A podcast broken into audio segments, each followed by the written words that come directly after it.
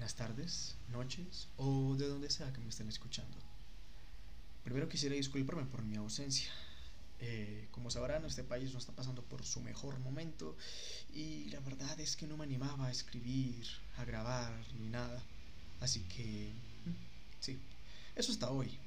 Aquí les tengo un cuento que hice para un taller de escritura y el cuento la verdad me gustó mucho, así que quise narrarlo y traerlo aquí al podcast.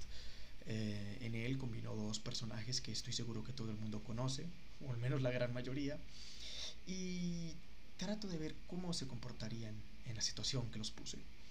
Eh, si les gusta, espero que así sea, no olviden apoyar este proyecto, este podcast, recomendándolo, simplemente dándole like. Así que muchas gracias y espero lo disfruten. Lleva usted mucho tiempo observándome, señor. Caballero Don Quijote para usted. Y sí, sois una espada de lo más impresionante. Lo soy, ciertamente lo soy. Dígame, noble caballero, ¿cómo es que no se ha asustado o hecho algún sobresalto cuando le saludé? Qué observadora soy, señor espada. Resulta que no soy un simple hidalgo. He vivido cientos, ¿qué digo cientos? Miles de aventuras Exploro el mundo de cabo a rabo con mi leal corcel Rocinante. Tu caballo parece cansado. Sin duda lleva mucho tiempo soportando tu peso. Anda, que nada lo molestará mientras bebe de esta agua. La dama del lago hace mucho tiempo que no está aquí. Ah, ¿decís que antes habitaba aquí una dama del lago? En ese caso, vos debéis ser la legendaria Excalibur del rey Arturo. Sois vos, ¿verdad?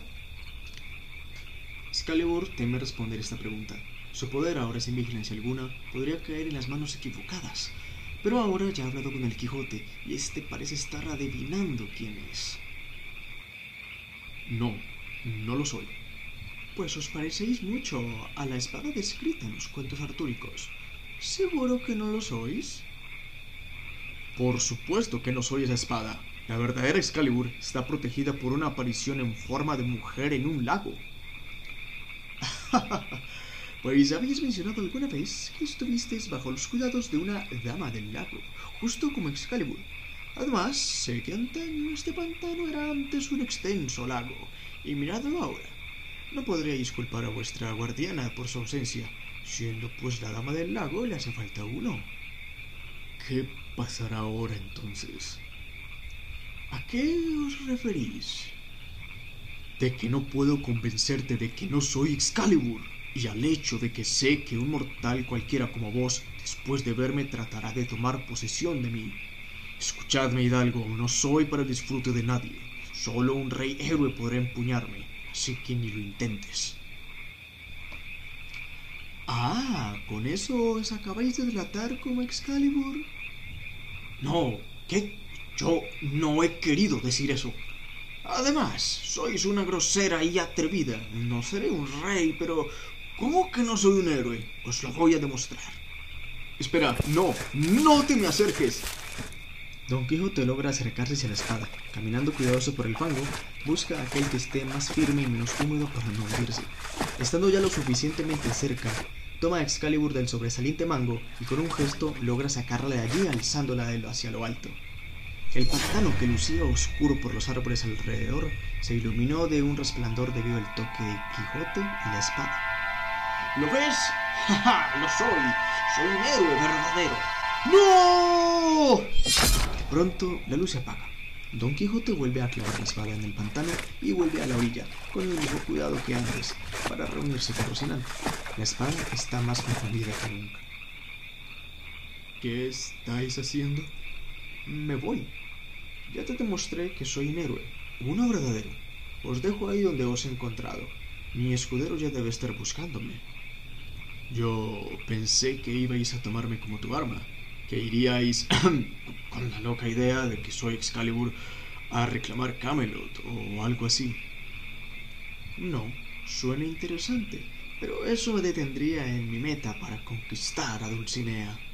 ¿Dulcinea? ¿Es un reino o una fortaleza? ¡Qué tontos sois! No, Dulcinea es una bella doncella, una hermosa. Ninguna le iguala, y su fama, pocas doncellas llegan a una como ella. Bueno, Excalibur, fue un placer. Don Quijote monta a su fiel corcel Rocinante, se da la vuelta y cuando estaba a punto de marcharse, la espada lo llama. Espera, llévame contigo.